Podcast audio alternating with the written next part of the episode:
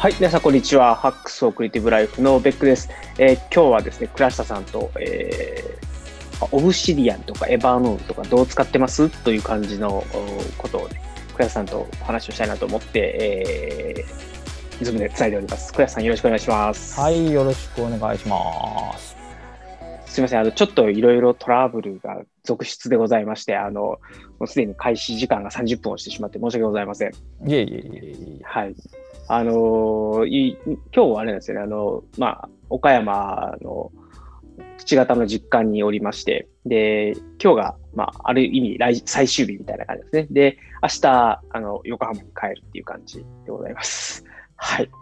で、慣れないことだらけで、ちょっといろいろテンパってました。すいません。はい。とということで、あの、早速ちょっと本題に入りたいなと思うんですけれども、あの、ちょっと、この事前に少しお話しさせていただいたんですけれども、倉下さん、あの、まあ、 Obsidian についてとかよくシゴタノで記事書かれてたりとか、あとはい Roam Research が出てきた時にも、 Roam Research というものがすごいみたいなのを結構書かれてたかなと思っていて、で、まあ、もともと、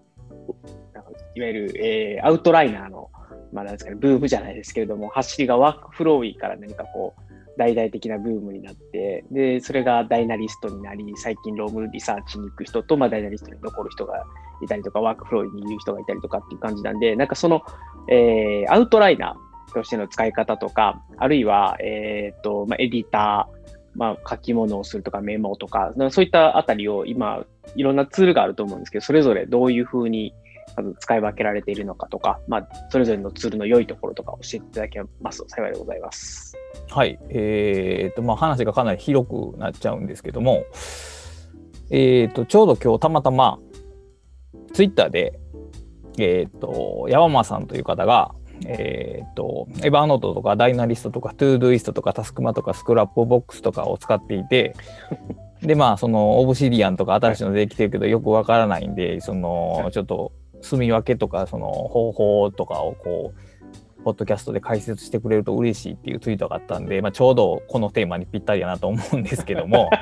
い や、ちょっとね、ネタが被ったかと思って、今ちょっとドキドキしちゃいました。うん、で、うん、まあ話自体がかなり大きいんですけども、はい。まあ一つのツールで全てやっちゃおうっていうのは、まあ無理だよねっていうのは、もうここ最近実感されてると思うんですよ。はい。で、まあ多くの人が、まあエバーノートと、まあプラスアルファ2、3個の、えっ、とつい、まあ情報、情報ツール、情報ツールを使っているというのが、まあ現状の状態かなと。で、えっ、とね、まあその新星として、つい最近の新星として出てきた、その、 Roam Research なんですけど、うん。実はね、僕あんまりね、 Roam Research についてそんなに書いてないんですよね。そうなんですね。なんか、まあちょこちょこ Roam Research、なんか、シゴタノで書かれてませんでしたっけ？ Roam Research。2、3個、あのー新しい機能を持ったアウトライナー的なものに紹介はしたんですけど、まあ、R スタイルでは多分一度も取り上げてないかなと。で、 Obsidian は結構取り上げてるんですよ。だから、うん僕の中でその2つにはちょっと強弱があるんですよね。はい。で、じゃあまあ、 Roam Research からいきましょうか。はい。で、 Roam Research っていうのは、その、基本的には、その、アウトライナー型で、情報を扱えるツール、かつ、うーんと、それぞれのノードが、えーっと、独自の URL を持っているので、まあ、リンクが貼れると。うん。いう、その、いまあ、あの、知ってる人しかわからないですけど、アウトライナーと Scrapbox を足したようなツールであると。うんうんで、まあ、その、機能としてはすごく良いんですよ。はいはいはいはい。ただ、まあ、いくつか問題があるんですよね。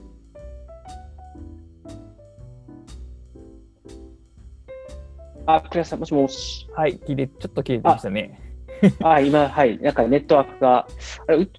まあ、今声は聞こえてます。なんか、クラスさんの映像が止まっちゃったんで、はい。はい。えーあで、僕まあ、うちのせいかもしれない。はい。であのロームリサーチの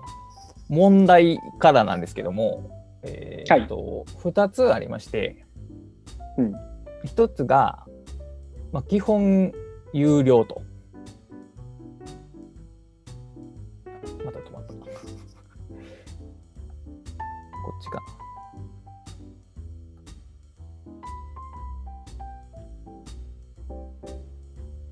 切れた。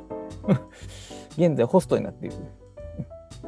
あ、すいません。多分ううちのネットワークが切れちゃってました。はいはいはい。現在ホストになって、えーどだからどっかで編集することになるわな、これ。あの、はい。ククラウドレコーディングなんで、あと後で落としてピチって切るんで、あの、えっと、じゃあ、 Roam Research の問題からいきましょうか。いきましょう。はい。はい。で Roam Research はこう問題がありまして、まあいろいろあるんですけど、2つ代表的なものを挙げると、まあ1つがその基本的に有料でないと使えないという点。うん。で、そのようなツールは気軽におすすめしにくいんですよね、やっぱし。うーん、まあそうですよね。はい。で、そのやっぱ長く付き合っていく覚悟がないと、やっぱりその情報ツールにお金を払うっていうのは敷居が高いんですけど、その長く付き合っていくためにはやっぱりちょっと触ってみる必要がありますよね。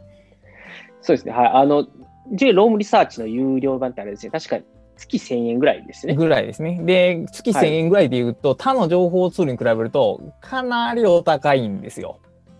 そうですね。はい。あの、エヴァーノートですら多分600円とかそんなう感じん。かだったので、まあ、年間で5000円ぐらいとか、確かそんなもんだった気がするんで。そう考えるとやっぱりちょっと高いですね。1000円払うんであれば、なんかはい映像、動画サービス1ヶ月契約できちゃうぐらいの金額なんで、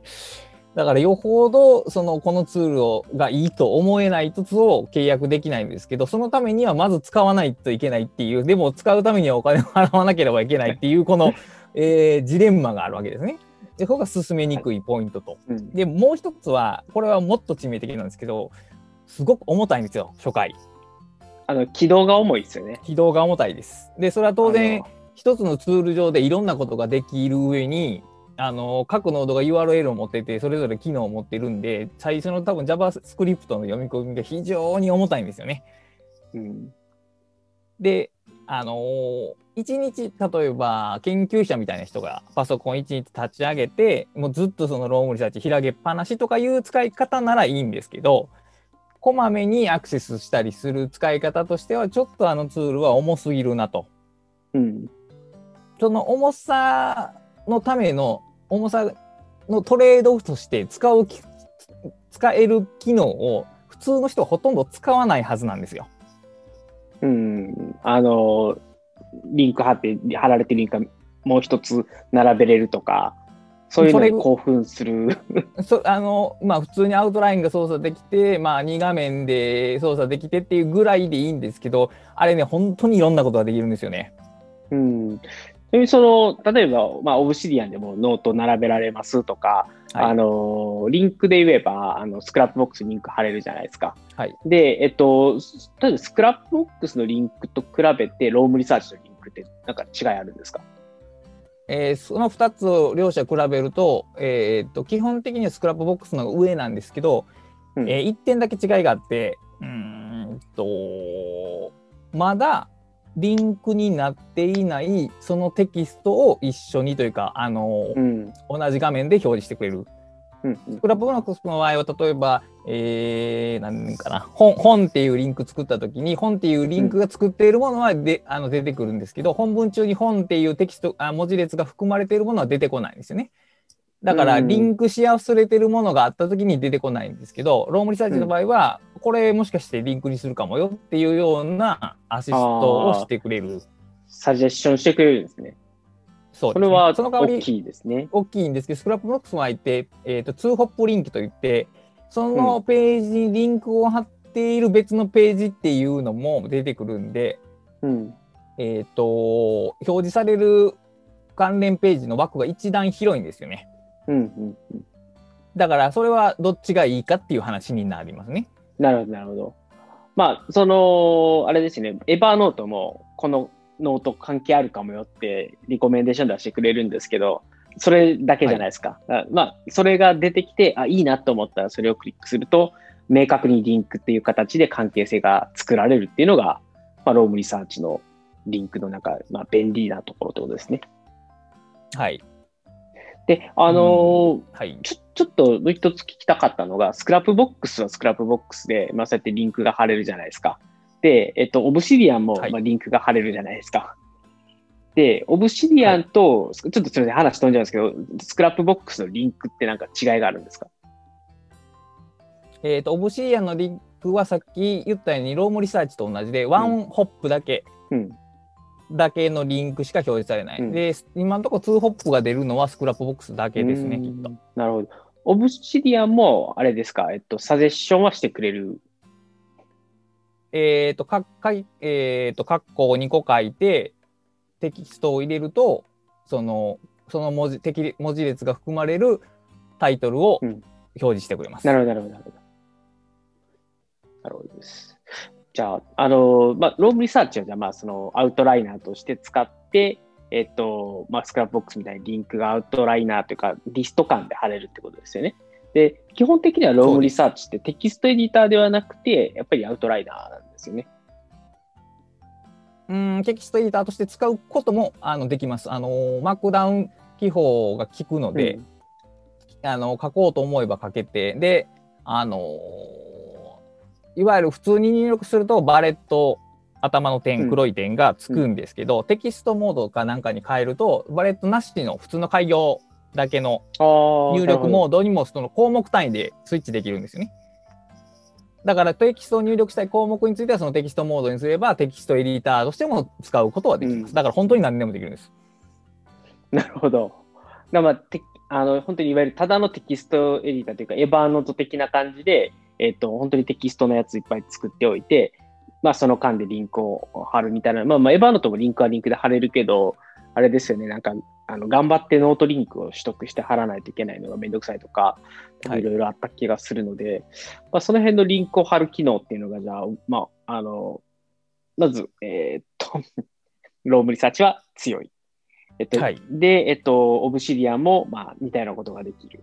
で、はいえっと、 Scrapbox も似たようなことができるんだけど、ワンホップじゃなくてツーホップができると。はい、そうなるほど。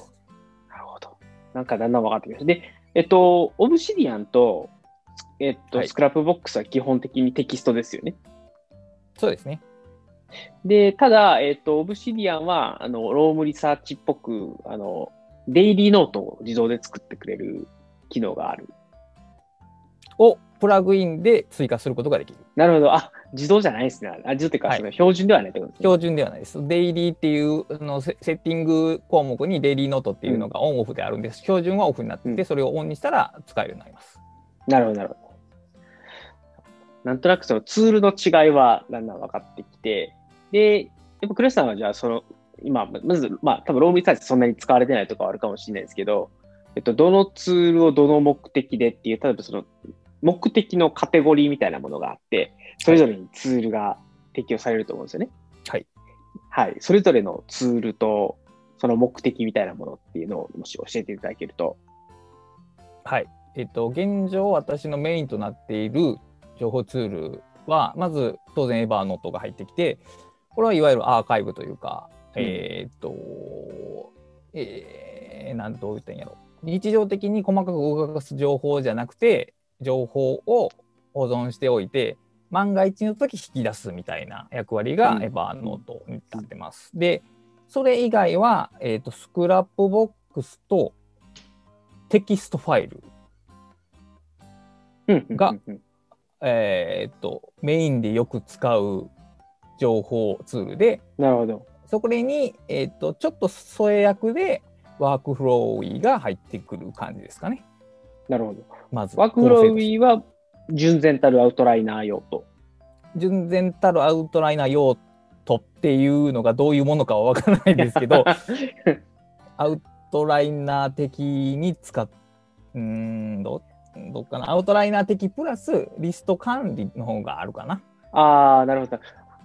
なるほど。リスト管理か。その、ぼ僕はあれですよ、リスト管理、あの、ダイナリストでやっていて、はいあのーまあ、主に何のリストかっていうと、大体ネタ帳なんですけどね。はいあのー中身はともかく、こんなこと書こうかなみたいなネタがバーって書かれてたりとか、やっぱりあのー一つこういうテーマで書きたいなっていうのがあるときに、いや、それを分割するとこういうタイトルになるよねみたいなのを考えたりとか、あと YouTube とか、あの、ポッドキャストとかのネタがまあ思いついたら、そこにとりあえずタイトルだけ書いておくんですよね。な中身はもともと。で、あの、アウトライナーなんで、あの、こうやって喋る前に、そのネタをこう書き出していくとか、っていうことをやって、ま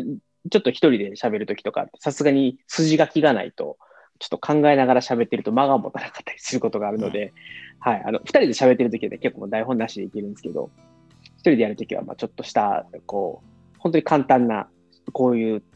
順序でこういうネタを話そうっていうのだけ書くようにしてるんですよ。はい、で、まあ、なんか大体そういうネタ帳とか、うんと、まあ、他にもいろんなリストがエヴァーノートにあるんで、それを写してもいいかなと思うんですけど、なんとなく、うんと、用途をかなり絞って、本当に自分のアウトプットをするときのネタ帳っていう扱いだけで、今、ダイナリストを使ってるって感じです。ああそれ、はい、いいと思う。まあ、僕、ワークフローリーは主に3つぐらい役割がありまして、うん、1つが、えーと、デイリータスクリスト的なもの。うんその日をやることをリストアップするための、えー、装置。うん、で、もう一個が、えっ、ー、と、簡易メモ。うん、えっ、ー、と、簡易メモは昔、えっ、ー、と、エヴァーノートを使ってたというか、ファストエヴァを使ってたんですけど、うん、最近ちょっとエヴァーノートの動作が増波になってきたので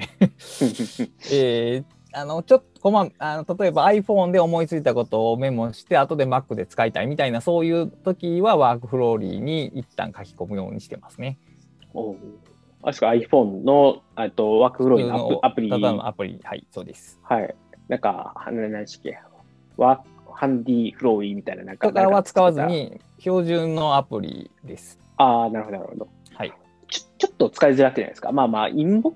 インボックス的に書き込むだけやったらいけるのかもしれないですけど、アプリを立ち上げて、うん、あの下のプラスボタンを押したら上に新規項目が追加されるから、そこに書く。だからもう場所は一番上にただ書くっていうだけ。なるほど。で、どんどんそれを後で整理。どっちにしろ後でパソコン、Mac で開いて、後で処理することが決まってるやつやから、別に一番上で構わない。なるほど、なるほど。なんか、まあ、そういう意味では僕、いまだにその辺はエヴァーノートでやっちゃってるなっていうのはあるんですけど、あのー、PC 版がクソ重い代わりに、あの、まあ、今もまあそんなに軽いとは言い難いんですけど、はい、あの、 Evernote の、なんていうんですかね、あの、標準アプリの方が前に比べれば、はい、あの、新規ノートを作るという動作は早くなったんですよ。はい、で、あの、ただし、過去のノートを見返すっていうことが絶望的に遅いっていうだけで、はい。はい、なんで、結構そこは今も、あむしろ Evernote に僕は回帰したっていう感じでしたね、メメモは。はい、はいそれはまあ別にいいと思います。あの、Mac 版がもう最悪に遅いのと、まあ、あのクラシック版じゃなくて、そのバージョン10なんですけど、10がひどく遅いのと、うん、えっ、と、ブラウザー版も相当遅いので、はい、多分今、データベースをいじってるんやろうなと思うんですけども、あのーはい、そこまで待ってられないので、とりあえず で、僕、あの iPhone があの初期の SE なので、やっぱり重たいんです。なるほど。はい。それはきついです、ね、はい、そういうことを考えたときに、やっぱワークフローリーってさっき言ったようにテキストだけなんで、はい。はい、あの、しかも別にそのメモって大体テキストだけなんではい。だからまあ別に、正直別に何でもいいんですけど、ワークフローリーがそのデイリータスクリスト的な役割をしてるから、必ずブラウザで開けているので、だからそこに書き込んでいるという感じです。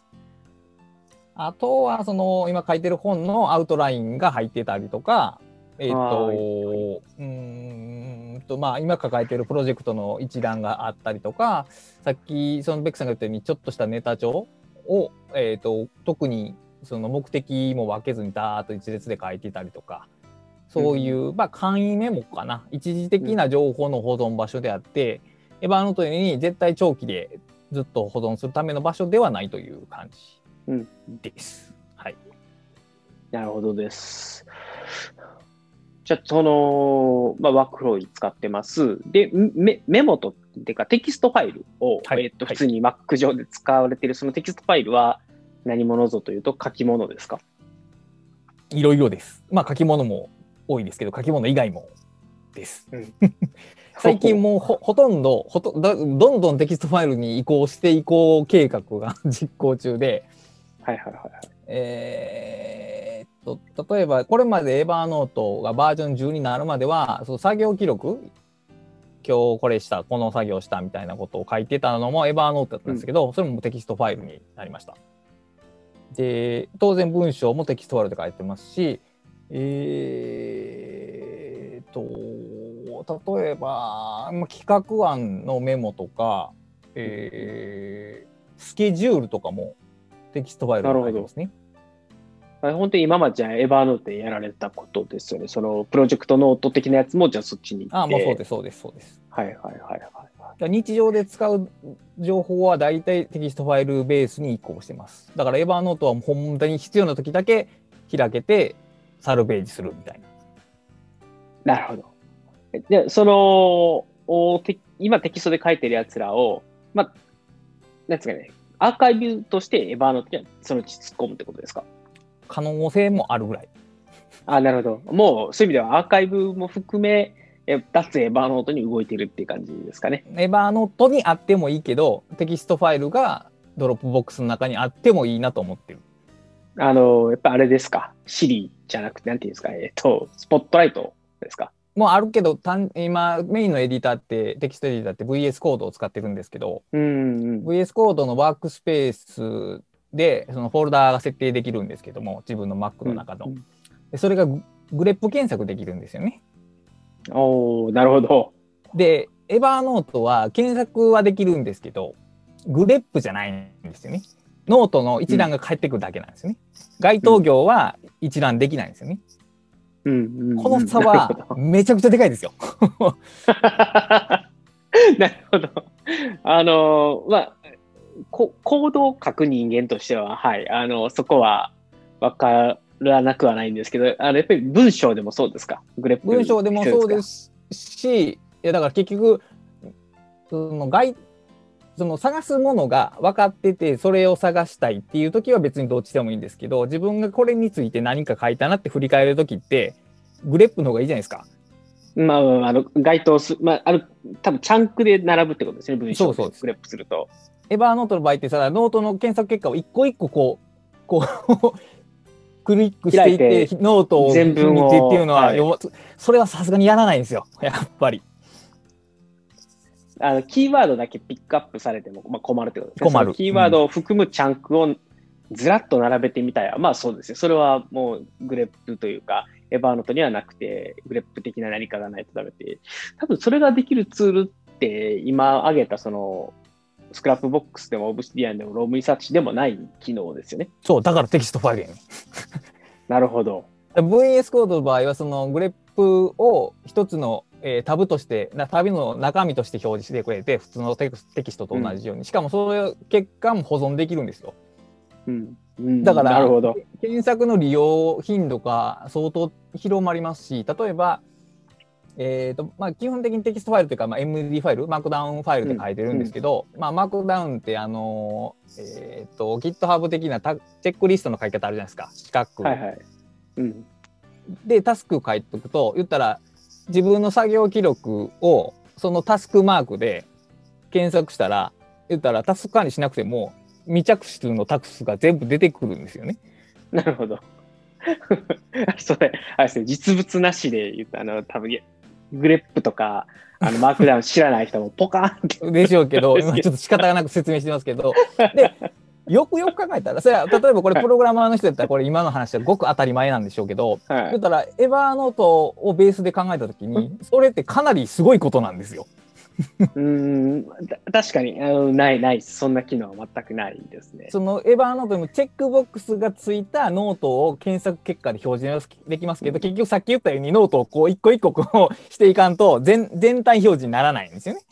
うん、だから、あれの場合は抽出したその行だけより満たすくだけがパッと一列で出てくるっていう。その、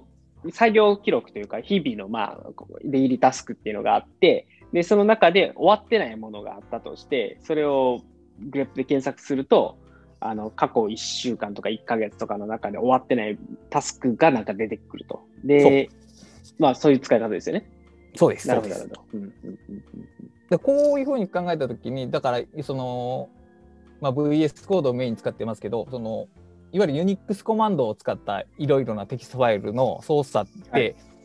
今まで僕ほぼ無視してきたというか 一応その、えー CD と LS ぐらいは分かるけどぐらいのとこやったんですよね。その何かをインストールするときに仕方なくコマンドを叩くみたいなことはあったけど、はい。メインで触ってなかったんですよね。はい。でここ最近その触るようになってなんて便利なんだろうと思うようになったんですよ。まあ、そうですね。あの、逆に言うと、つまりそれはあれですよね。誰に、そういうのを欲しいなと思っていて、そういうプログラマー的なというか、まあ、グレップだったり、正規表現だったりとか、うんうんとあまりあの馴染みのない人にとっては多分、まあ、多分今の話すごく魅力的に聞こえると思いますと。うんうんうんそういうツールを、まあ、作るというとあれですけど、まあ、VS コードを使ってグレップかけりゃ一発で出るのはまあたその通りなんですけど、なんかボタン一発で定型的なグレップやってくれるツールがあるだけでも相当便利ですよね。ああおそらくそうだと思う。ね、なんかまあ、あとはやろうと思えば多分エヴァノートの API をガンガン叩けばできそうな気がするんですけど、多分あれですよね、あのエヴァノートって API あんまり叩きとお金がかかるんですね、きっと。あれ時間あたりの制限があったはず確か。個人的に使うツールみたいな感じにしないと、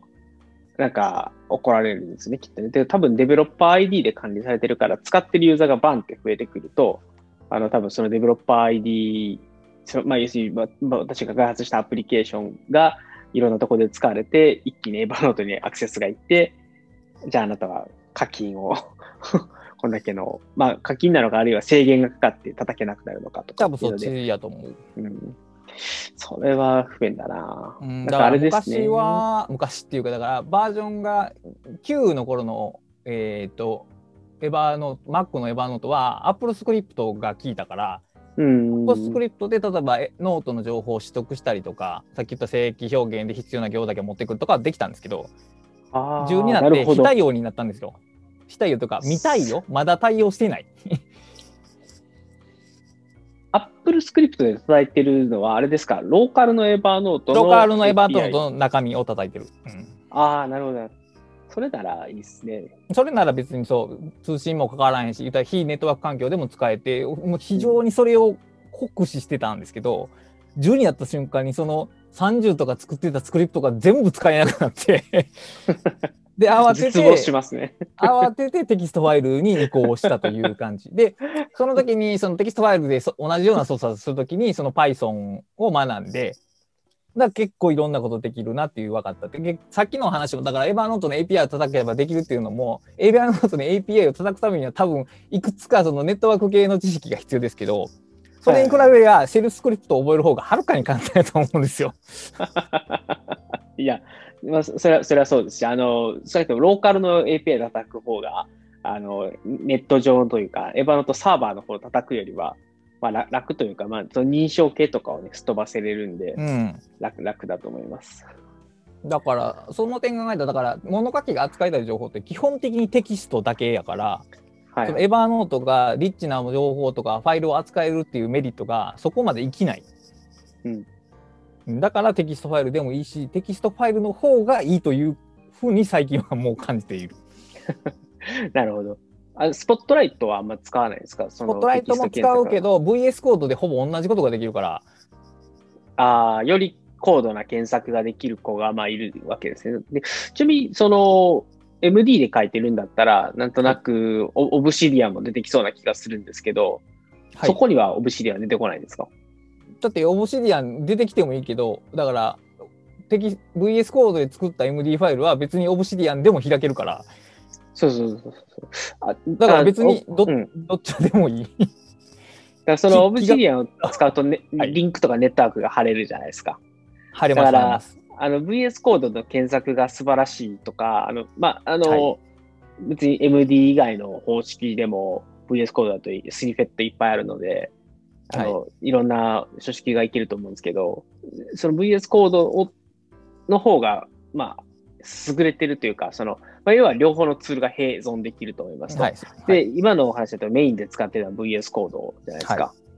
そこは Obsidian に変えようかなとか、Obsidian をそのもの書くときには使うけど、えっと、検索するときには VS コードみたいな、なんかそういう風にはならないんですか？いや一応なりうるけどい一番の違いは VS コードは下にターミナルが開くでしょ？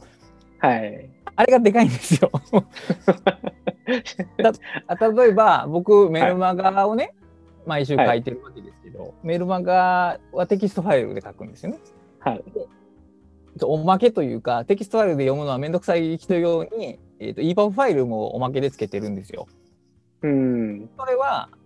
これまではずっとそのテキストファイルを、えっ、と、Mac の標準の、えっ、と、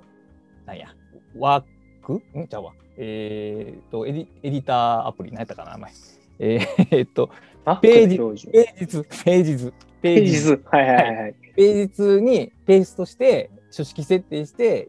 EPUB ファイルにエクスポートしてたんですね。全部人力で。でも、その Python を覚えてから、あの、コマンドライン一発でテキストファイルから EPUB ファイルを作れるようになったんですよ。なるほど。で、それは make っていうコマンドを 4, 4文字打ってリターンを押すだけなんですけどね。それは下のターミナルでできちゃうんですよね。うーん。オブシディアンをメイン作業にすると、その、えースクリプトのサポートを受けるためだけにわざわざターミナルを立ち上げなければならないんですよ。うん ここの差が大きい。なるほど、なるほど。まあ、もう VS コードの画面の、その、なんですかね、一つのスクリーン上で全てが完結できるから、まあ、それ一手間二手間、まあ、そういう一手間二手間を減らすために、全部スクリプティングしてるんだと思うので、はい。まあまあ、わざわざターミナルを開くっていうのも一手間なので、まあ、それがない方が、っていうのは、あのそうですよね。なんか効率化ってそういうもんですもんね。で、あともう一つ、実はつい最近入れた、はえーその VS コードのエクステンションがありまして、ちょっと名前忘れたんですけど、はいあの、す Obsidian っぽいことができるというやつで、ほう、ネットワークが組めちゃうんですか？えーっと、開ん開き括弧を2回入れると、そのうんワークスペースに含まれるテキストファイルを曖昧検索してくれるんですよ。で、なんか選んでリターンしたら、そのファイルへのリンクになるんですよ。で、ああいつはコマンド、コマンドクリックでそのファイルを右に新しく開いてくれるんで、うんほぼオブシディアンです。いやもちろん全然機能は違うんですよ。バックリンクが表示されないとかあるんですけど、そのリンクだけを取るんであれば、うんほぼオブシディアンです。なるほど。まあ、その、そうですね、オブシディアンのリンクって多分オブシディアンでしか使えないんですよね、きっと。まあ、と当然のことながら。はい。はい。なんで、まあ、そうすると、まあまあ、あの別に VS コードで同じことができてしまえば、まあ、別にほ、そうですね、特に問題はないか。うん。だから結局 そのファイルへのパスが入力されてたら、別にそれ開いただけの話じゃないですかファイルって。でしかもそうするとあの別にそのそのツールだけじゃなくても別に使えるわけでその相あ対関係が崩れてなければ。あ、その、あれですねパ、パスって本当にファイルパスがかかる。そうそうそうそなるほど、なるほど、なるほど。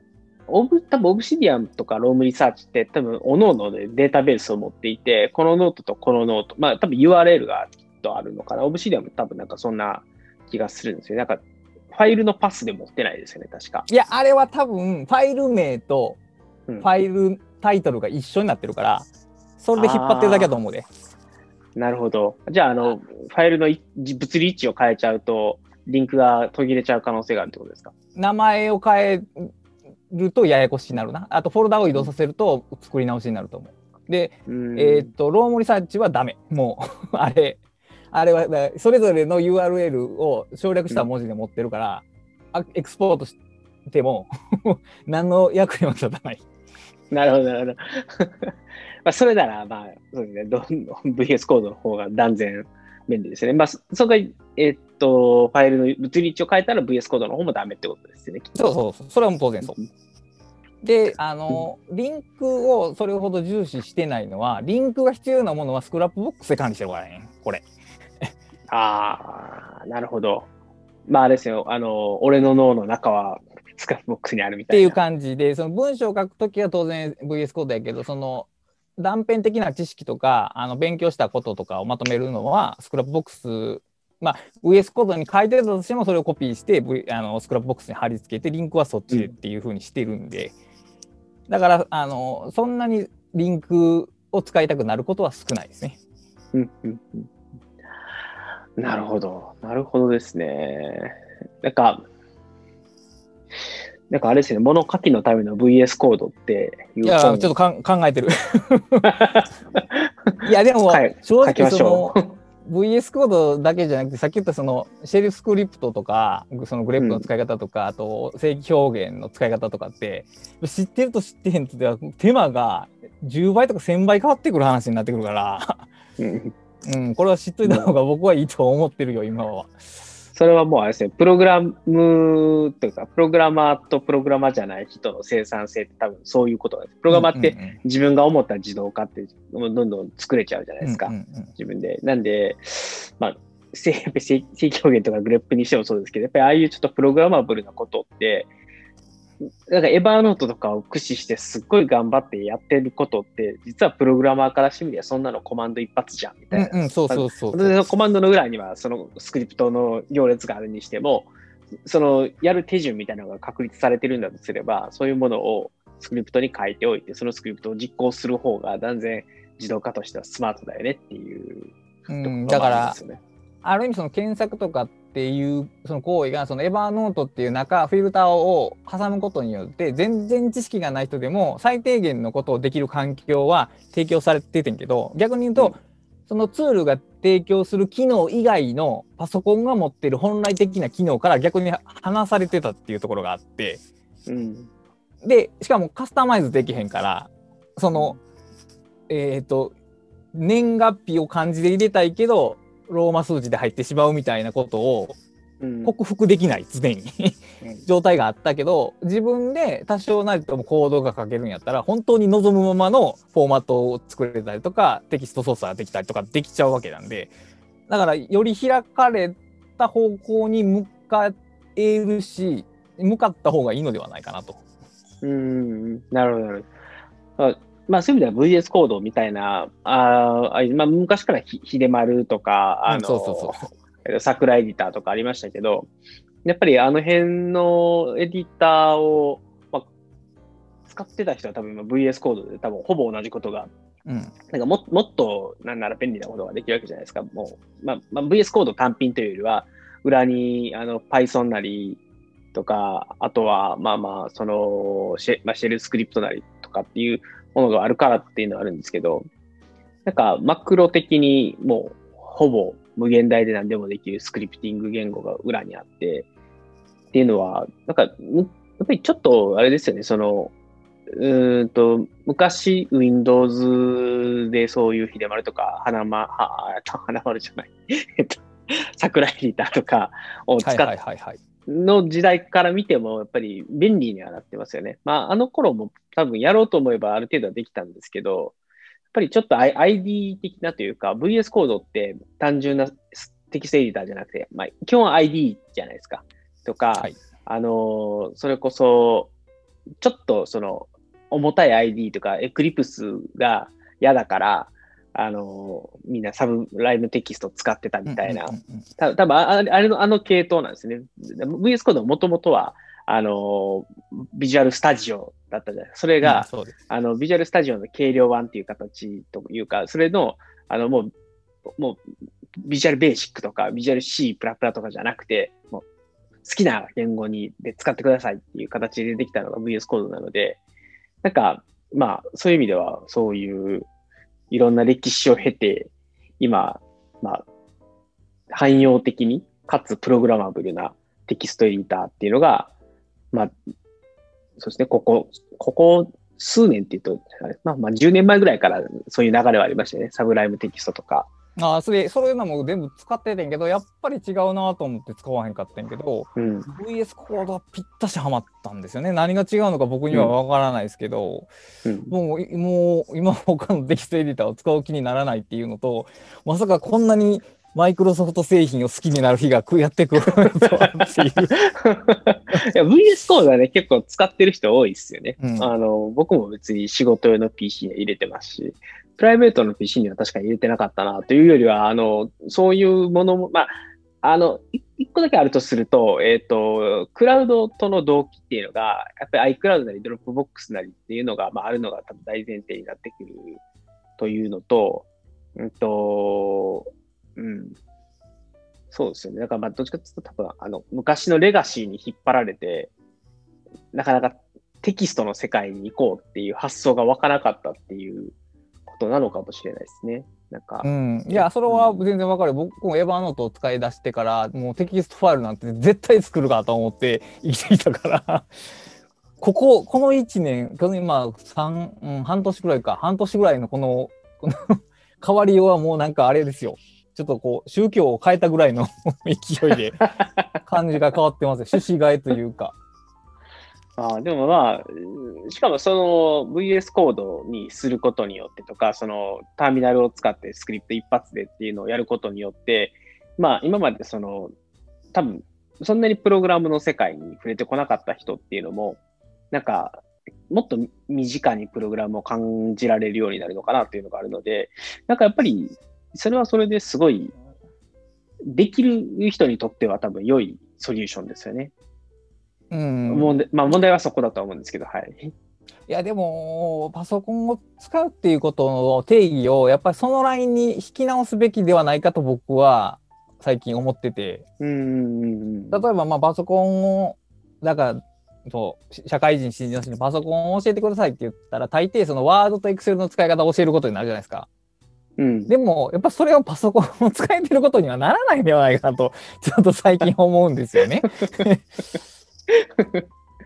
なるほど。あの、本来のパソコンというのは、まあ、あの別に汎用、汎用計算機ですからね。うん、そうそうそう。日そういう本語で書くと。だからそうようやくここに来て初めて自分は今パソコンを使ってるなっていうそのそその感覚って要するに自分の望む環境を自分の手で作っていけるということ。今までは与えられたツールをレゴブロックに組み合わせてなんとか工夫してそれに近い形を作り上げていたっていうものがゼロベースからまあゼロベースと言ったら、まあ、ほとんどココードはコピペなわけですけど 自分で形を考えてそれに向かって作っていくってでもそれがパソコンの原始的な本来的な使い方やなと思うんですよ。そうですね。あ僕もあの、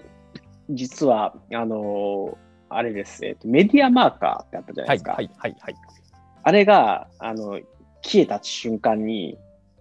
これはもう自分で作った方がいいんじゃないかって はい。ちょっと思ったんですよ。はい。あの、何があれかっていうと、自分が買った本を登録をすると、ただデータベースに登録をして、で、そその本のノートを自動で作ってほしいじゃないですか。まあ、 Evernote でもどこでもいいですよね。で、で、そこにメモを書いて、こう、なんかやると、いろんな人に読書メモが共有できたりとか、あとは自分の読書メモがそこにただただ溜まっていくだけっていうのを、が欲しいなと思って、で、まあ、ぶっちゃけウェブである必要もなくて、僕一人ができればいいんだったら、ただ、その自分の手元にあるデータベースとか、まあ別にデータベースも何やったら、あの、ね、レンタルサーバーとかで MySQL サーバーぐらいなら、あの、オンライン上に自分の領域があるので、そこにただただデータを書き込んでいって、で、自分の手元の Mac と、まあ、例えば iPhone とかのアプリもなんか作っちゃえば、なんかメディアマーカーもどきのものを自分専用のものは作れるなーって思いながら、でも作るのめんどくさいなーと思って、結局やらずじまい。今はどうなってます？その買った本管理。あれですよ、ブクログあるじゃないですか、ブクログ。はいとりあえずもう社内からブクログを使おうと思ったんですけど、は全く使う気が起きなくて、はい。はい。あの、ちょっと途中から使うの、あの、メディアマーカーの時は、どんなに、あれでも、買った本だけ絶対登録してないんですよ。メモがなかはいはいったとしても。はいはい。だけど、それをやらなくなっちゃって、もう今、あの、なんですかね、データベースとしては、かなり危険な状態。その、何がが入ってるか入ってないかも自分でも分かんないみたいな感じになっちゃってて、でもやっぱりメディアマーカーがあって、そこに自分の持ってる本が全部あって、で、やっぱり時々古本屋とかで、あ、この本面白そうって思った時に、あれ？と、なんか見たことある気がするな、みたいな。で、メディアマーカー調べたら、あ、やっぱり持ってた持ってたみたいなことが、やっぱまあまあ、あまあまああるじゃないですか、そういうことも。はいはいはい。やっぱりはいまあ、自分が興味がある本だから、えまあ、当然やっぱり何回見ても面白そうと思うわけですよ。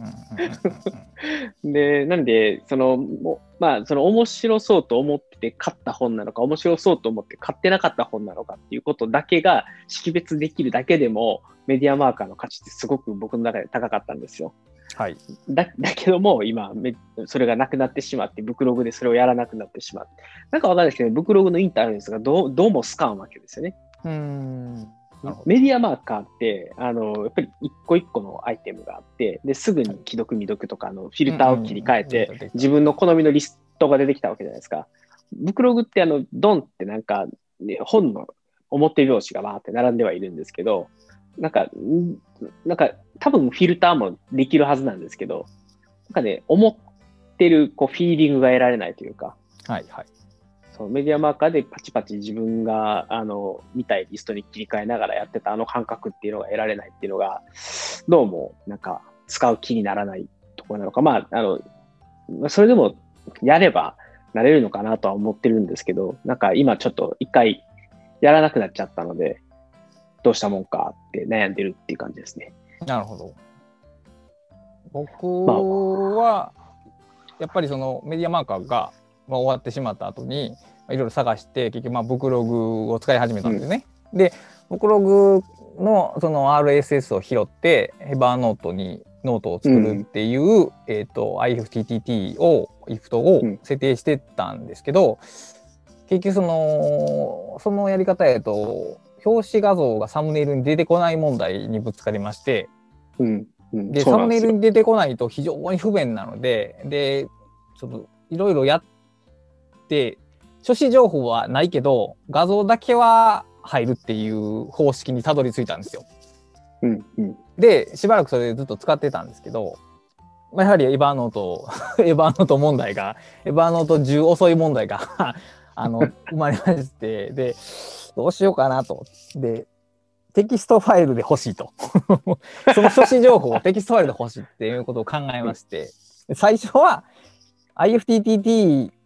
を挟んで、 Evernote じゃなくて、 Dropbox にしたんですよ。うん Dropbox に新規テキストファイルを作るというトリガーがあるんで、トリガーじゃない、アクションがあるんで、えーブクログのフィード、えー IFTTT、えーと、 Dropbox っていうのでやってたんですけど、結局その書誌情報が弱いんですよね。うんこれはもう、ブクログの RSS をいじれない限りは いじれないので、うんあの結局、 Scrapbox を経由するようにしたんですよ。ほほうほうほ Scrapboxは、もうあれも RSS 入ってるんですよね。う。うん。で、僕、その Amazon ページで、そのブックマークレットをしたら、Amazon ページから書誌情報を引っ張ってきて、 Scrapbox にページを作るというブックマークレットを自分で持ってるんで、うん。で、買った本をそう登録すると。すると、その RSS が IFT に飛ぶと。で、IFT に飛んで、普通にページを作る、はテキストファイルを作ると、タイトルが文字化けするんですよね。はてなはてなはてなはてなはてなはてなはてなでテキストとかできるんです。で、中身はちゃんとできてるんですよ。ああ、でもいいですね。はい。で、さすがにテキストファイルを作られるたびになタイトルをリネームするのはちょっとあれなので、最ちょうど、えっ、と、10月の終わりに IFT のプロ版に契約したんですよね。うん。で月額1.99ドルで。で、プロ版にすると、そのさっきの言ったアクションの間に、えっ、と、JavaScript を埋め込めるんですよね。そうなんですよ。僕もプロ版にしたけど知らなかったです。はい。で、まあ、フィルターっていう機能かな、その、こう、うんあそこの、あの、この、全って書いてある、その下の矢印に、こう、間にいろいろ挟めるわけですわ。うんうんうん、でえっ、と、タイトル、フィードのタイトルを、えっ、と、ゆ一回、えっ、と、URL、えーレコード、エンコードか、して、テキストファイル作ると、見事に綺麗なテキストファイルができるんですよ。はい。なので今は僕はだから Scrapbox に買った本を登録してそれと同じものが Dropbox にも作られるという状況で書誌管理してますね。なるほど。その、 Scrapbox だけではいけないってなんか理由あるんですか？そのテキストにも書きたいっていうのが。 grep。grep をするじゃないですか。はいえっと、で、あ、ちょっとね、 Scrapbox の RSS を僕が正しく理解しないだけなのかもしれないですけど、はい Scrapbox ってあれですか？更新かけたら RSS 新規に入ってくれるって感じですか？多分試してないけど新規で吐くよ。毎回新規で吐く。おおなるほど。それなら、まあいいかもしれないというよりは、あの、な同じ本のテキストがいっぱいできちゃう恐れはあるとしても、そうですね。なんか、ああ、なんかまあ、あの、一番の理想を言えば、すべ、て Scrapbox 上で更新をかけて、で、そうすると、はい、その内容が常々テキストファイルの方に最新でアップデートがかかるっていうのが多分一番ベストなんですけど、多分それはちょっと厳しいでしょうと。まあ、でもまあ、あの差分アップデートでもいいのでテキストがどんどん追加さえされてくれれば、あ、違うのか。そうさっきの、えっと、URL エンコードをかましてテキストファイルを吐くっていうスクリプトを書くということはテキストを上書きしちゃうってことですよね。おそらくはだからそうなると思う。だから常に最新のものになっているはず。あ、差分吐くんじゃなくて全部吐くね。おお、全部、ああ、そういうことですか。全ノート分の RSS が出てくるんですか？うん、あそうそうそう。そのページの全部の RSS が吐かれるはず。かあの修正したとこだけじゃなくて、確か。確認してないけどね。ああ、そうですね。はいはい。そうそうそうあなんで、えっと、そうそうしたときに、だから、えっ、と、常々 RSS のワンレコードが1テキストに該当するわけで、はい、そのワンレコード1テキストが、その新しい、えー、今まであった記事を更新しました。RS が一番上に新しいレコードが出てきました。はい、で、そこからある、まあ、スクリプト、JavaScript をかませて、で、そのもう一意の名前でテキストファイルを作る、あるいはまあ、上書きをするというのができるのかわからないけど、上書きをするっていうことにさえなっていれば、あの、同じ本の情報を更新し続ければ、それが常々テキストの方にも反映されると。っていうふうになってると思うよ。今、その上書きを試したことがないから分からへんけど、うん、あの、上書きされてファイルが2つ作られるんであればそのいわゆる1、2、3っていうのができるはずやけどなってないから、多分普通に新全く新しい内容に上書きされてると思うよ。同一のファイルを作ってると思うから、うん、同一名のファイルを作ってると思うから。なるほど。ああ、そういうのも面白いな。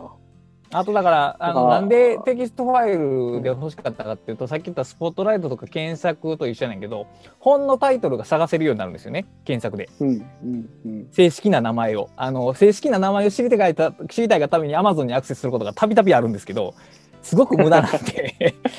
わかりました、わかりました。じゃそれが普通に自分のローカルで完結するんであれば、はるかに早いですよ。うん。で、その本を探すときってどういう条件で探すんですか？中身普通に、あの、あのあ、そうか、本、本のタイトルのファイルは、えっ、ー、と、二重鍵括弧で始まってるんです。ほうほうほう。テキファイルのタイトルが二重鍵括弧で始まっていて本のタイトル鍵括弧閉じるなんで、うん、本を探したかったらだから二重鍵括弧から始める。検索を。あないしはそのブ,、はいはいはい、ブックログっていうフォルダーに全部入ってるんでブックログっていうフォルダーの中を目視するかどっちか。どっちでも別にあなるほど。まあまあそうか。その本のタイトルだけ引っ張りたいんやったら目視でも十分探せますもんね。そうですそうです。あのなんかいやその例えば著者名とかあの、あとは、なんていうんですかね、本の中身で、あ、こんなフレーズがあったから、このフレーズ書かれてる本どれだっけとかっていうのを探したりとかっていう感じなのかなってちょっと思ったんですけど。あそういう時も別にそれやったら、あの VS コードでエクスプローラー検索し、うん、著者名で検索したら、綺麗に引っかかると思いますよ。なんかその、その場合の、えっと、マスターはスクラップボックスなんですよね。クラフトボックスで更新したのが来るので、で、えっと、あくまでテキストっていうのは検索を、 grep 検索とをかけてみたいものであって、それを編集することは目的ではないということですね。そうです、そうです、そうです。なるほど、なるほど。なるほどね。だから、クラスのテキストっていうのはそういう、便利にテキスト検索をしたいものか、あの、書き物かのどっちかってことですね。そうですね。だから日頃触る情報は大抵もうすべてテキストファイルになってます。なんかそれが、まあ、なんかできるんだったらあれですよね。なんか、あの、別に、なんていうんですかね、えっ、ー、と、自分が編集したいもの、はい、あの、テキストでも、なんか、まあ、まあ、例えば、えっ、ー、と、クラスのメルマガとかブログとか、いろいろあっても、そういうものを、まあ、別にどこで編集してもよくて、最終的にテキストになってそこにいてくれれば、その、なんていうんですかね、さっきのグレップ検索みたいな感じで、こう、地層で その情報を調べることができるし、まあ、うん、なんとなく分かってきたんだけど、えーっと、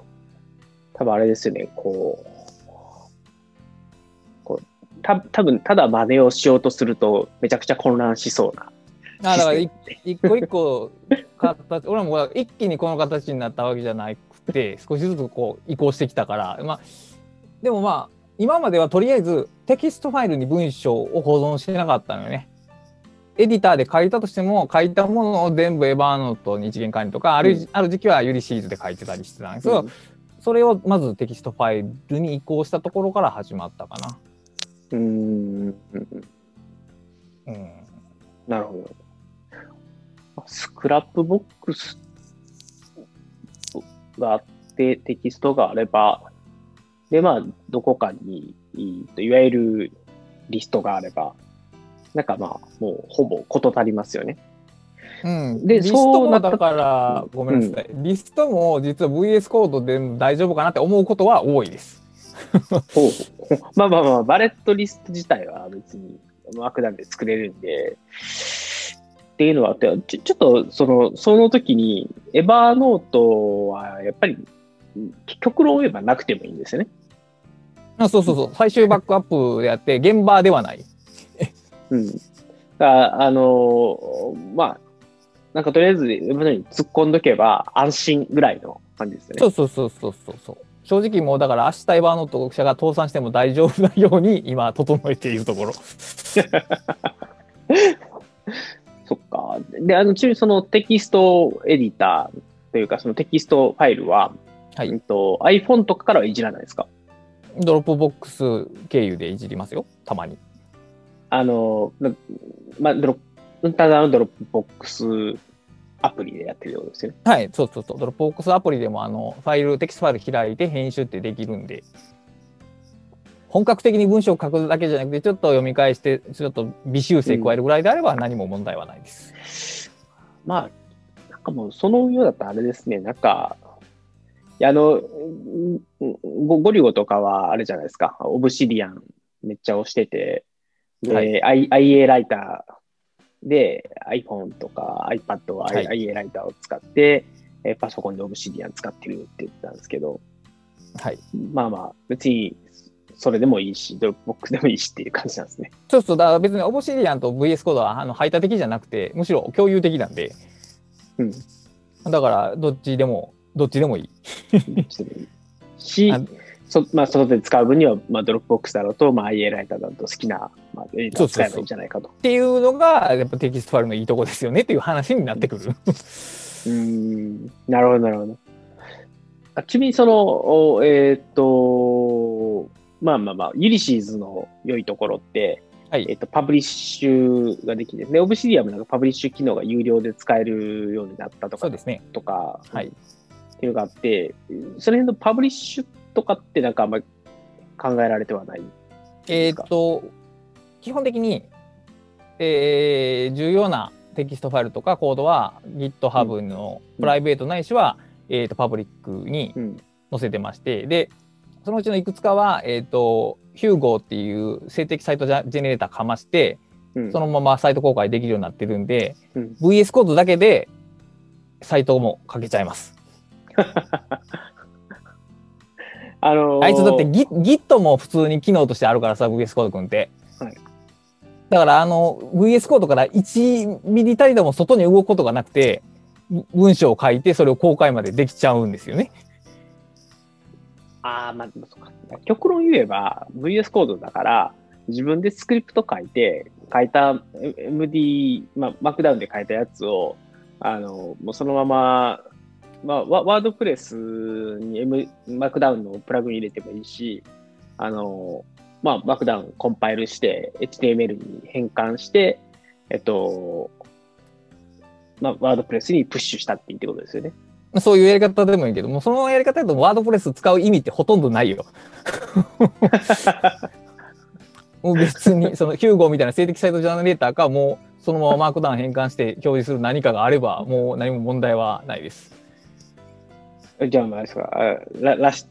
ラシ、あれ、ラシタドットネットですよね、確か。うん、そうそう、全体は。はい明日ドットネットです。はい。ラシタドットネットはですけど、もうそろそろじゃあ、脱ワードプレスですか。あれは一番最後でしょうね。えー今のところその本クレっていうサイトをちょっとヒューゴに移そうかなと今思ってるところです。そうですよね。でも、それが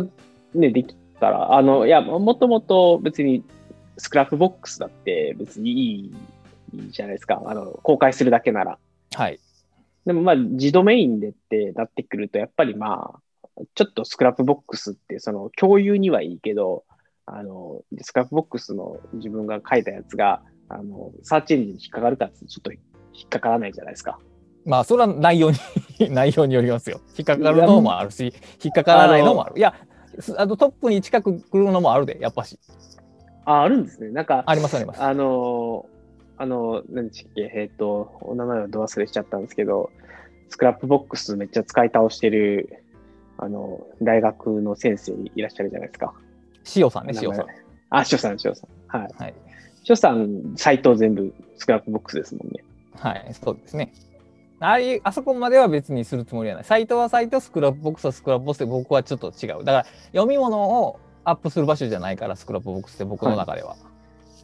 その、まあ知識、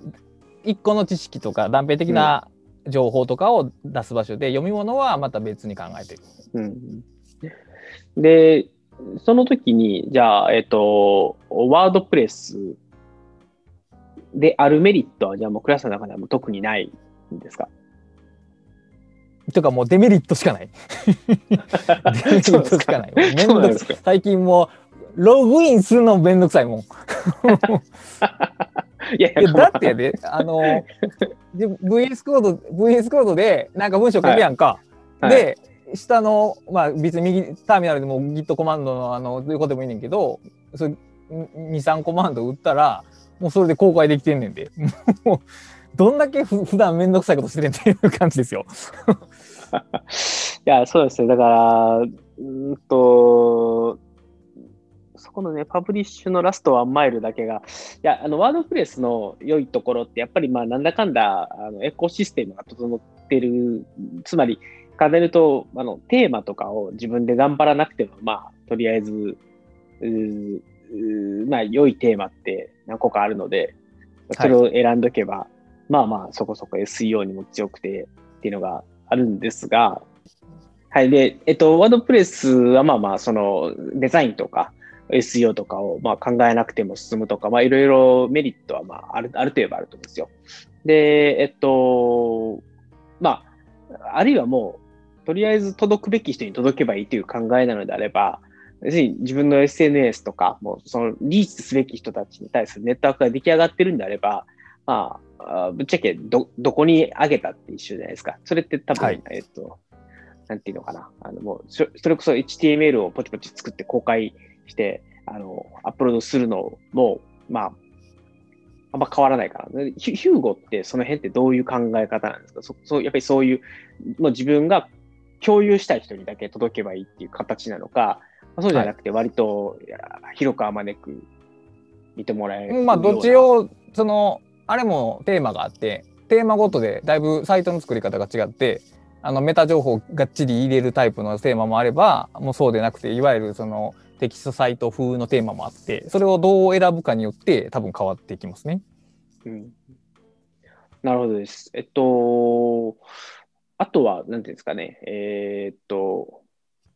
どれぐらいデザインに、その、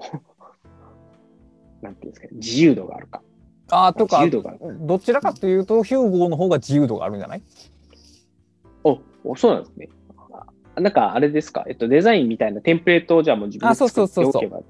それを読み込んで、まあ、あの合言語的に書かれたテンテンプレートがあるんで、うんまあ、HTML 風のやつがあって、うんそれをベースに作るんででそれの数だけ複数作ればその例えばセクション、うん、だから、えーワードプレスとカテゴリーごとにうん違う HTML を当てるっていうことも全然できます。なるほど、なるほど、なるほど。だまあ、ちょっとテーマが違えば色が変わるみたいなこともできるし。っていうこともだからもう全然違うテキスト情報にすることもできるしうん、うん。だからその PHP の知識がいらないんだよね。なるほど、なるほど。ヒューゴのその独自の用語はもちろん勉強する必要はあるけど、基本的にその HTML にアレンジしたものやから、うん。その知識の延長線上でいける。まあ、データベース触らんでいいっていうのが大きいですね。なるほどです。なるほどね。だから、まあ、そうか。ちょっとヒューゴも調べてみようかな。なんか、いや、あの、今の話を聞いてると、なんか確かにワードプレスじゃなくてもいいなって、確かに思ってきたんで、そういう、うまあまあメインのブログはま残しつつも、なんかそういうミニ、ミニサイトじゃないですけど、自分があの体系的にまとめたいものがあったときに、そういうものをまとめる場所にもしかしたらいいのかなっていうのをちょっと聞きながら思いました。ちょっとそれをワードプレスで作るとなんかちょっとね、重いなっていう気がしてたんで。重いしね、やっぱりね、ワードプレスって基本当たり前やけど、ブログなんだよね。で、ブログって何かっていうと、その時系列で新しい情報がどんどん追加されていくっていうメディア形式なんですよね。で、性的サイトって、もっと構造的なんですよね。構造的っていうとちょっと分かりづらいかもしれないけど、例えば、えっ、と、えーウェブ情報で有名なトホホっていうサイトがありまして、トホホの www っていうサイトがありまして、で、あれは性的サイトで作られてて、きちんとインデックスされてるんですよね。うん頭から例えば JavaScript のページがあってそれをリンク踏んだ JavaScript のページが、えーと上から順番に必要な知識がガーって並んでるわけですよね。そういうふうにサイトが作られてるわけですよね。で別に記事書いた順番はバラバラかもしれないけどリンク構造をそう作ってるからそういうふうに読めるようになってるわけですね。こういうのってワードプレスって非常に作りづらいんですよね。うん。その日々を更新を伝えていくのはいいとして自分なりのまとまったものとかこれは特に伝えたいものだけを出す場合って性的サイトの方が実は良かったりするんですよね。うん。そうですね。だから、あの、まあ、本じゃないですけど、あの、目次がバーっと並んでて、あの、その一個ずつを見てもらうとかっていう、なんですかね、やっぱりミミニミニサイトという言い方がいいのかもしれないですけど、そういうものを、そっちの方が、あの、なんか、親切だなと思うものもやっぱあるんですね。だから、EPUB とかもそうだったんですけど、やっぱりまとまってるから見やすいじゃないですか。うんうんうんで、ブログはやっぱり、その、少なくとも時系列に並ばれると、あの、読みたい記事っていうのがいろんなところに分かれていて、で、まあ一応なんか、あの、連載まとめみたいなものを、まあ、作ればいいんですけど、でもわざわざやっぱりワンクリック、ツークリックしないとそれに到達できないので、やっぱり到着して、まずはこのサイトの構造こうなってて、まあ、好きなところからどうぞお読みくださいって、ね、なってる方が、まあ、体系的な知識を伝える場合にはいいのかなという気は確かに、はい、します。うんワードプレスの標準って基本的に時系列が新しい方から並ぶじゃないですか。うん。でも読みたい時って逆の時多くないですか？わかりますわかります。あの、あのその、10、9、8、7で7、いや、1から読みたいんだけど、みたいな。そうそうだからもうその普通のデフォルトの設定からしてだからやっぱりブログなんですよ。読み物というよりはそのあニュース的と言った方がいいかな。うん新しい情報を常に更新するサイトであってだからそういうのに向かない情報もあるよなと最近思うし力を入れるとしたらどっちかというとそっちなんではないかなという気もしてます。なるほど。なんか、リュースタイルさんのね、まメルマガとかを読んでるとよくミニサイト、ブログからその一部の記事をミニサイト側に移すみたいなことを、まあ、よく言われてるので、なんか、あそういうのもあるんだなと思いながら、ただ、なんとなくやっぱり、こう、ある程度ブログとかだと、自分の、なんていうんですかね、まあ、えそこそこ、まあ、SEO 的にもあるじゃないですか。やっぱり長く続けてるブログなので、で、そういうものを更新する方がいいのか、はたまたそのミニサイト的に更新する方がいい、そうよいまあ、よりリーチするのかっていう意味でいいのかっていうのはちょっと悩ましいなと思いながらも、うん、なんかちょっとそその辺がまだ、あの、どうするのが一番良いのだろうなっていうところがちょっと私の中でまだ、あの、答えが出てないところですね。うーんだからこうまあ実際思うのは書き手が楽なサイトは読み手がしんどいんですよ。うん。だからやっぱそこは書き手がある程度苦労せえへんとまとまった知識を伝えるのは難しいなと思いますよ。なるほどです。ああ、なるほど、なるほど。だから、まあ、もしかすると、ブログで、まあ、その、しまあ、雑誌がブログで、はい。で、単行本がミニサイトみたいな感じで作っていって、で、まあ、その先にまた、あの、電子書籍があるとか、そういう形がもしかするといいのかなっていう気が、ちょっとしてきました。うん、ただやっぱりその、えーブログからそのミニサイトにするときにはかなり手を入れないとダメだなと思いますね。ただ写しただけではやっぱしそんなにクオリティなものにはならないっていう予感が強いですね。だから逆に言うと、ブログはもう、あの、なんていうんですかね、垂れ流しじゃないですけど、はいあのそこで、えっと、より良い質のものを提供するみたいなよりは、まあ、そこはそこで、その、なんていうんですか、メタ的なものが並んでいて、で、その中からピックアップして、こう、良いコンテンツに仕上げてミニサイトを作るとかっていう、うう位置づけとかにしないと、多分、あの、ただコピーペーストすると、あの、基本的にはまあ、SEO 的にもよろしくないわけじゃないですか。あのこっちから参照してますよとかっていうのはできできるにしても、はい。だから同じものをコピーペースでミニサイトにするっていうのはやっぱよろしくなくて、まあ、ブログで更新してきてそれを抜いて、ブログから消しちゃって移すとかっていうのは多分ありだと思うんですけど、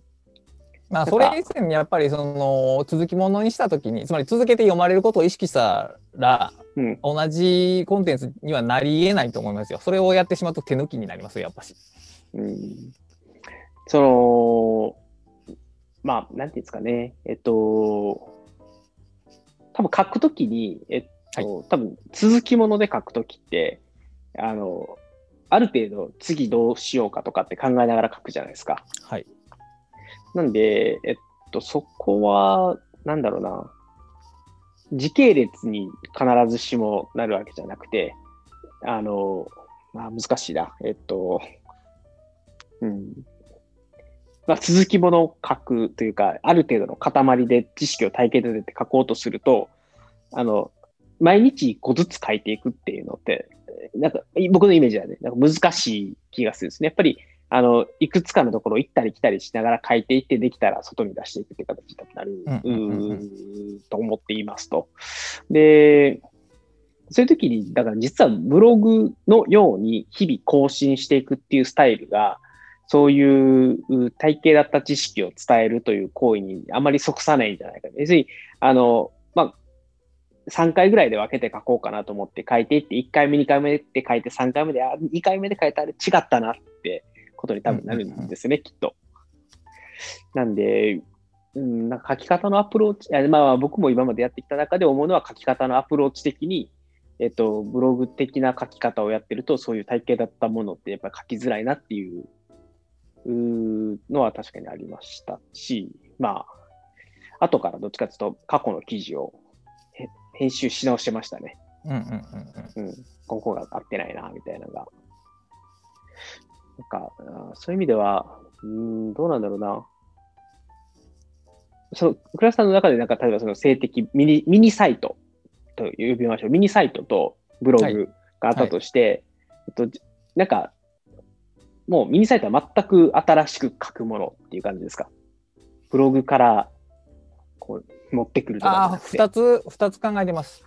2つ考えてて1つは R スタイルの中で自分でもまあこれはいいなと思えるものだけを抜いたサイトを作る。っていうのを一つ考えてて、で結局そのブログ形式やと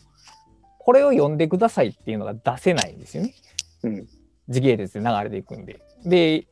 その読んでもらいたいもういちいち自分でそのフューチャータグをつけていくなりなんなりしないとダメなんで。でそれはやっぱりブログ的ではないなと。だからその特別面白いものと面白いっていうとちょっとあれか手前味噌すぎるな。なんかよ特別読んでほしいものだけを抜いた、まあ、エッセンシャル R スタイルみたいなものを一つ作るっていうのを考えているのともう一個は、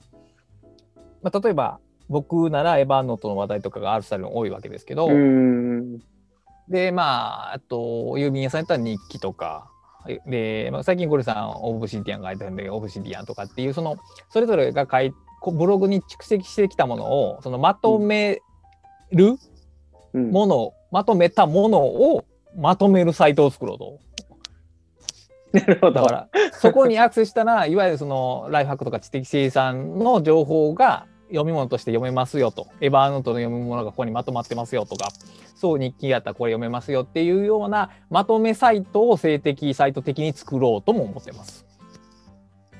なるほどです。まとまあ、そのまとめのまとめではないですけど、あのライフハックマップですね。そうですね。だからそこ、総合サイトというかね、総合案内サイト、まあ案内じゃないな、総合サイト。で、それはやっぱり性的にインデックスで構築すべきものやと思うんで、この順番に読んでくださいっていう流れがある文章を提示する場所なんで、それはもうワードプレスではないなと思ってます。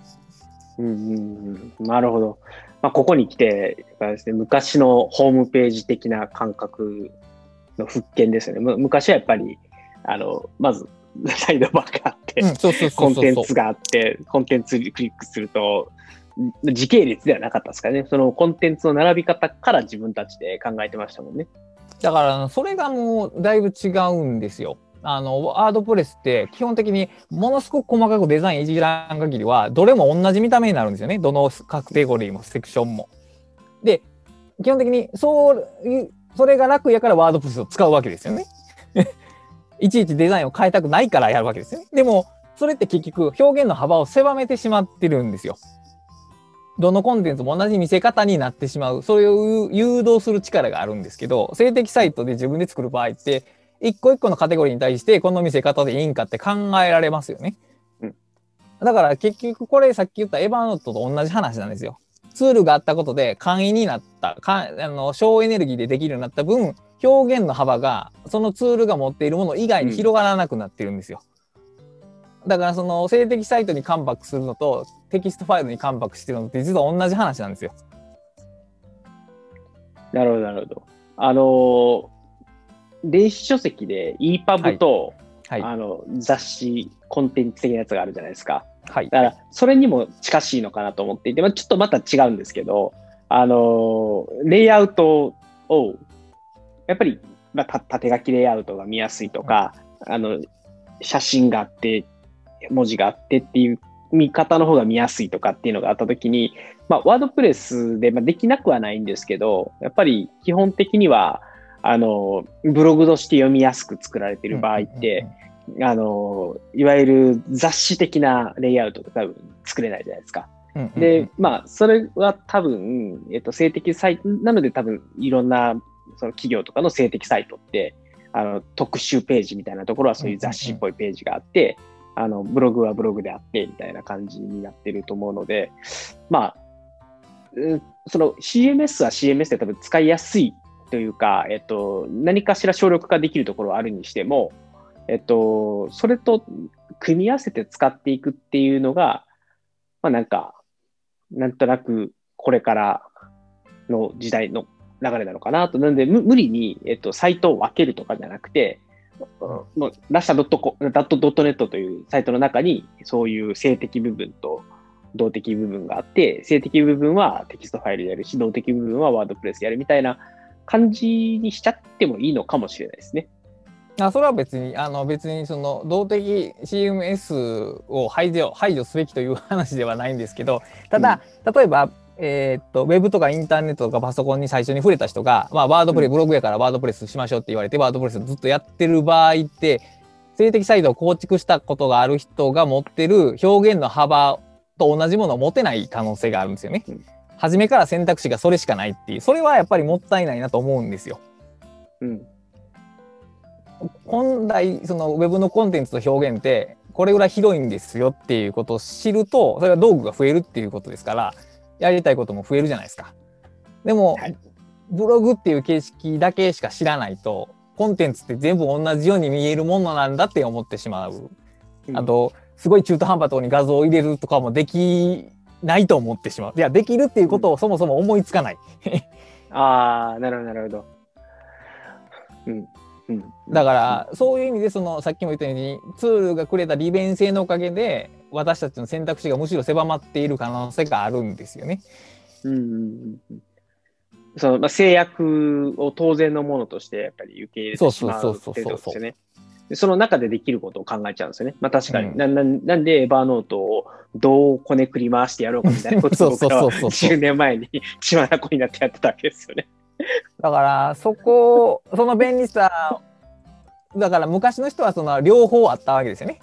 新しいツールと昔の考え方が両方あったんやけど、それが当たり前になってしまった時にその昔の方法がロストテクノロジーになりつつあってでもそこは実は肥沃なあの高原が広がっててそれぞれの人があの自分の持ち味を発揮できる場になる可能性があるんですよね。逆に今、ワードプレス使うともうどこのブログか見分けがつかない現象が起こるんですよ。結局デザインが一緒やから。みんなサンゴ使ったりしますかね。シンプリシティ使ったりとかね。だからそれって結局その人のためになってない可能性があるんですよね。うん。なんですよね、まあ、そういうこうやればうまくいく的なのが確立されてしまったものってその後はもう、やっぱり金太郎飴みたいな感じになっちゃうんですよね。うん、なんで、やっぱり、うん、まあ、模倣とかではないにしても、うん、その独自性というか、まあ、やっぱりそうですね、独自性がなくなって、確一的なデザイン、まあデザインだけの問題では多分ないんですよね。なんかもう、ね、フォーマットがそうなってるから、みんな同じフォーマットに修練していってしまうっていうのがあるので、それが確かにテキストになって HTML の世界に戻った瞬間に、その、うん、なそうですね、やっぱり、まあ、やっぱり倉さんのこと言われてる通りで表現の幅がかやっぱり変わってくるんだろうな。なんか、うん、ととてもよくわかるんです。とてもよくわかるんですけど、あの、どういう言葉で伝えれば、この、このことが伝わるのかが難しいなと思って、何か嫌かなと思ったけど、やっぱり表現の幅が広がる以外のいい表現が見つからなかったっていう。はい。あ、なるほど。まあ、なんか、はい。でもそれがなんかテキストを使われてる、多分今、まあ、で、Git とか Hugo とかっていうところに少しこう、向いている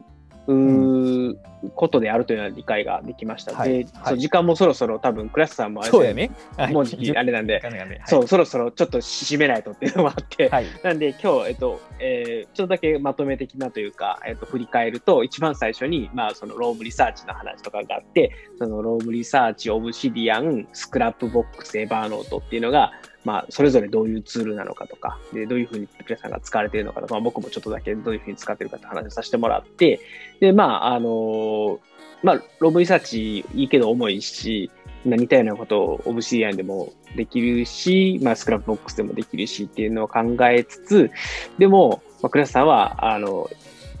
それではなく VS コードとテキストっていう世界に今、どんどん移行しつつあって、まあ、それはテキストっていうものを使って、まあ、その、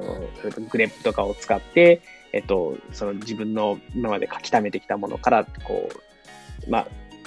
キーワードではなくてチャンクを拾っていきたいっていうような話が、まあ、あったっていう話があるのと、まあ、その、 Scrapbox とかに溜まってるネタっていうのも、そのテキストに同期されることで、まあ、検索とか、あの、の、まあ、で引っかかるものっていうのの幅を広げてますよと。で、かつ、それが、えっ、ー、と、テキストとして扱われていて、VS Code なので、あの、コマンド一発で Git に同期されて、 Hugo とか経由で静的ページも作れそうだっていうところが見えてきているっていう世界観がある中で、すごくテキストに今、移行していってるというか、うん、なんですかね、えっ、ー、と、うん、向かっていってるって感じですね。ダイレクションが。うん、なるほど、なるほど。っていうのを今日、まあ、お伺いできたので、あの非常に、はい、あの面白いので、僕もちょっと、あれですね、ちょっとヒューゴは調べてみようかなと思いますというのと、なんとなくちょっとそういう意味でオブシリアンを使う、逆にあのオブシリアンを使うっていう、あの、なんかモチベーションが湧いてきて、もしかしたらもうちょっとユリシーズを使うのやめちゃうかもしれないですね、それだと。多分、まあ、あの、うん、エクスポートの機能をあんまり使ってないんであれば、まあ、別にそこまで必要ではないかなと。はい。まあ、唯一、ユリシーズのいいところは、あの、ピクチャーとかを、あの、はいはいはい、埋め、埋め込めるみたいな感じですね。なんで、えっと、まあ、ただのリンクだとは思うんですけど、貼っていて、パブリッシュをするときに、ファイルをアップロードして、で、ちゃんとそれに参照がついてる状態で、ワードプレスのページを作ってくれたりするので、はい、あの、その辺は、むちゃくちゃ便利になるんですよね。やっぱり、あの、ただのテキストの管理だとちょっとそこまでいけないっていうのがあって、あの、やっぱり上げて、画像をどうやって、あの、その、マークダウンのところから、こう、うん持っていくかっていう問題がやっぱり残ってくるので、まあ、ちょっとそこだけ、まあ、オブシディアンの中で解決できそうだったら、ユリシーズじゃなくてオブシディアンにしようかなっていうのはちょっと思いましたっていうのと、まあ、あとは多分ワークフロイと僕のダイナリストは多分使い方は、僕の方が全然しょぼい使い方なんですけど、まあ、なんとなく通ってるなというのは分かって、あとはちょっとエバーノートですよね。も問題児エバーノート。そうです、問題今後どう。しようか。はいいやい いつまあかは早くなると思うけど、はい今は遅いんででやっぱり情報日常の情報ツールが遅いっていうのはもう耐え難いので、はい。はい、っていうのをじゃあ祈りつつ、あのーうん。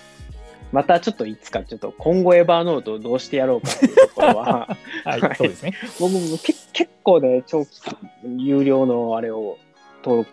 買ってあるので、ああ 今このタイミングも別で使わなくに有料やめるつもりはないよ。ただ、ただ、うんあの日常使いは今のツールの速度では難しいというだけの話であって。はい。はい。ということですね。ということで、またちょっとそのあたりを今後突っ込んでお話ししていただければと思います。ということで、じゃあ締めましょう。じゃあ、えっと、さ最最後は、あの、いつものあれだけ、えっと、こちらの、一応、今日ラジオの公開収録、公開収録でもないのか、収録という定なので、えっと、まあ、YouTube と、えっと、ポッドキャストですね。では、コメント等々お待ちしておりますというのと、まあ、ご意見、ご感想、お悩み相談、あとは、これ定期的にやっていこうと思っているので、倉下さんに聞きたいこととかあれば、ぜひですね、あの、今回は僕の疑問をぶつけてるんですけど、あの、このうちのリスナーの人の、えっと、ご質問とかあればですね、ぜひいただければなと思います。なんかね、あれ、倉下さんもポッドキャスト多分やられてるからあれなんですけど、なんか、最近急激になんか視聴者数増えてません？増えてない。あれ、あ、増えてない。だからこ、うん、ここ2、3ヶ月でなんか、桁が1個ポンって増えたんですよ。で怖っと思って何何かが起きた。だからシステム的に何かが変わったんだろうなと思ったんですけど、ああまあまりにも劇的に上がったんで、っていうのがあって、なんかね、1個前のやつが、あの、2200回ぐらい再生ーマジで？怖っと。っていうのもあるので、まあちょっと、あの、わ割とそこそこ聞かれてるみたいなので、ぜひですね、はい。あの、ハッシュタグ、ハックスアンダーバーレイディオっていうね、ハッシュタグにつけて、つぶやいていただければ、あの、私に質問はなくても、クラスさんに質問があれば、ぜひいただければなと思います。ということで、あのまた2週間後ぐらい目処で、えー引き続きよろしくお願いいたします。はーい。ということで、じゃあ、終わりましょう。本日はありがとうございました、クラスさん。はい。はい。お疲れ様でございます。じゃあお疲れ様です。じゃあ、えっと、皆様、最後までお聞きいただきましてありがとうございました。それでは皆様、さようなら。そうです、締め方に悩むんですよ。そうです。締め方が難しいです。はい。You.